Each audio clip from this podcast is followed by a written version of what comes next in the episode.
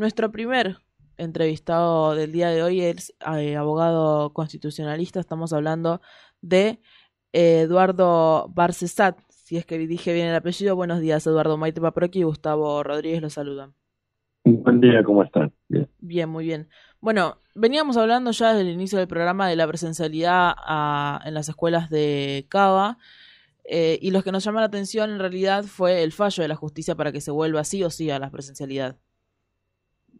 Bueno, es decir, el fallo es de un tribunal incompetente, diría grosera y ostensiblemente incompetente, porque se trata de la justicia local de la ciudad de Buenos Aires, que no puede dar cabida, admisibilidad procesal, a planteos que refieren a actos de autoridad este, del gobierno federal.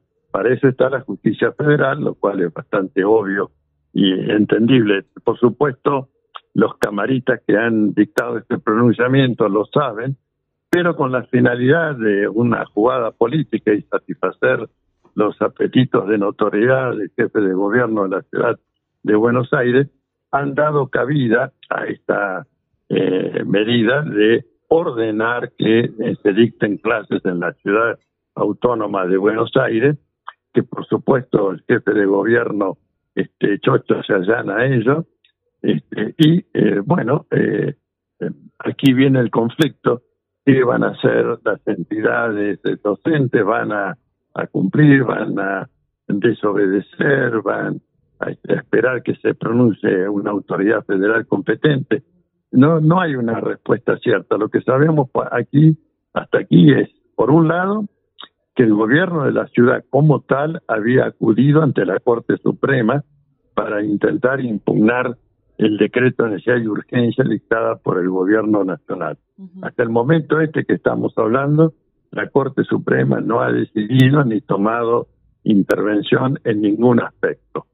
En lo que hace este, a lo que el gobierno nacional, frente al dictado de esta medida de la justicia local, ha decidido es, por un lado, presentarse pidiéndole a la justicia local que decline porque no tiene competencia.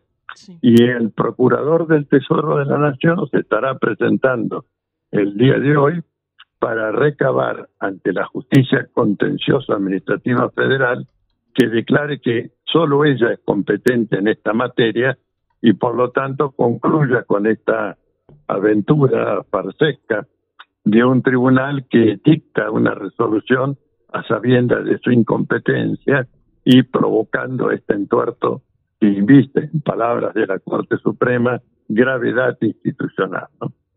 Bien. Eh, si bien sabemos que la Ciudad de Buenos Aires tiene régimen de gobierno autónomo, según la Constitución Nacional, eh, ¿qué tanto perjudica legalmente este fallo judicial?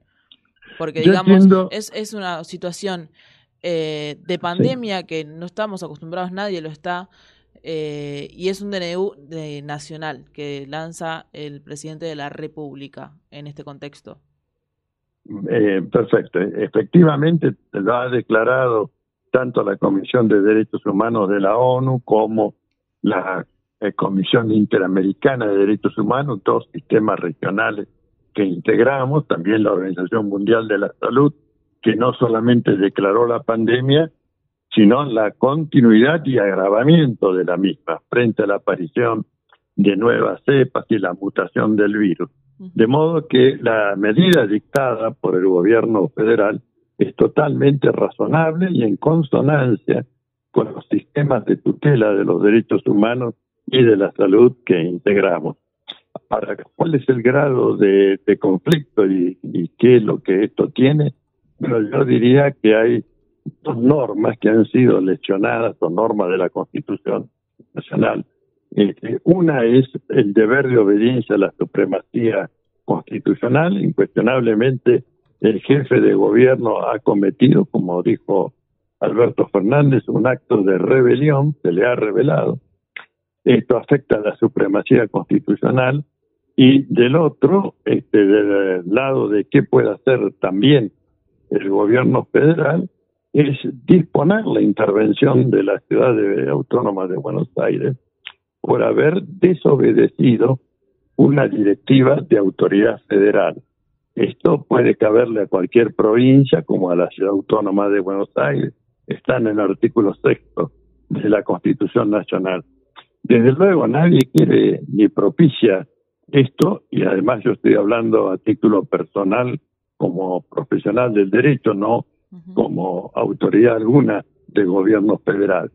Este, pero eh, no hay otra alternativa, no hay otra alternativa de que si las disposiciones del presidente de la nación dictadas en el marco de sus competencias e incumbencias constitucionales son desobedecidas por un jefe de gobierno local, pues él se la buscó para decirlo sencillamente. Claro. Eh, supongo que en esta misma línea eh, podemos hablar de Jorge Macri, a ver, el intendente de Vicente López, y presentó ante la justicia eh, un amparo el viernes 16 de abril em, contra las nuevas medidas de restricción que decretó también Alberto Fernández. La única diferencia entre él y la reta me parece que es esta que la ciudad de Buenos Aires puede ser autónoma y esto pertenece a la provincia de Buenos Aires. Correcto, correcto. Sí, es más, es más tremenda, diría, más lesiva la actitud de un intendente que no tiene ninguna incumbencia en la materia de pretender disponer por fuera de la autoridad nacional y provincial. Obviamente también genera un conflicto, este, veremos cómo se encara desde la provincia, pero el conflicto ha sido generado también, en este caso, por un intendente que ha sobrepasado groseramente el límite de sus incumbencias y potestades. Bien.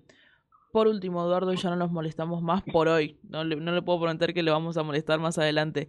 Pero denunciaron también por atentado a la salud pública a Rodríguez Larreta, Stanley y a Bullrich. Esto lo hizo una abogada que es eh, Verónica Carreras también. No sé si está tanto de la situación. Es correctísimo porque esto genera un riesgo cierto por la circulación, no por las clases así, pero sí por la masa que circula en función de alumnado, padres, docentes, auxiliares docentes, eh, autoridades administrativas del sistema escolar.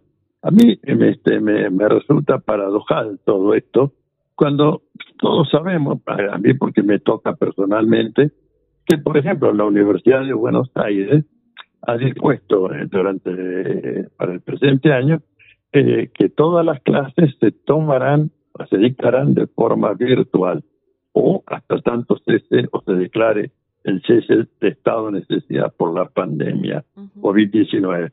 Nadie salió a decir nada, ni protestó, ni generó ninguna ningún conflicto.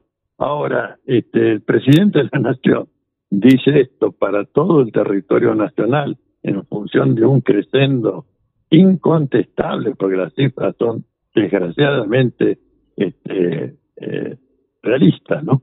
Este, que hay que disminuir la circulación y por ello va poniendo límites en distintos sectores. No, que frente a esto se alcen autoridades que tienen el mismo signo político, también esto hay que ponerlo en relieve. No es que se alzan por una lectura diferenciada de las resoluciones de los organismos internacionales y regionales, sino porque tienen el signo político común y en función de generar una, pretensa este, acumulación política, salen a especular con la pandemia y a generar este entuerto institucional. Que no digan después que por un acto de autoritarismo hubo una intervención acá, una intervención allá, porque los, lo han buscado. Son la causa eficiente de este entuerto y por lo tanto la posible condena penal, como asimismo las medidas institucionales como la intervención federal son los instrumentos que puede emplear el gobierno nacional para preservar su autoridad y la supremacía de la Constitución Nacional. Bien. Eduardo, muchísimas gracias por pasar por la mañana informativa. Que tenga buen día. Hasta pronto.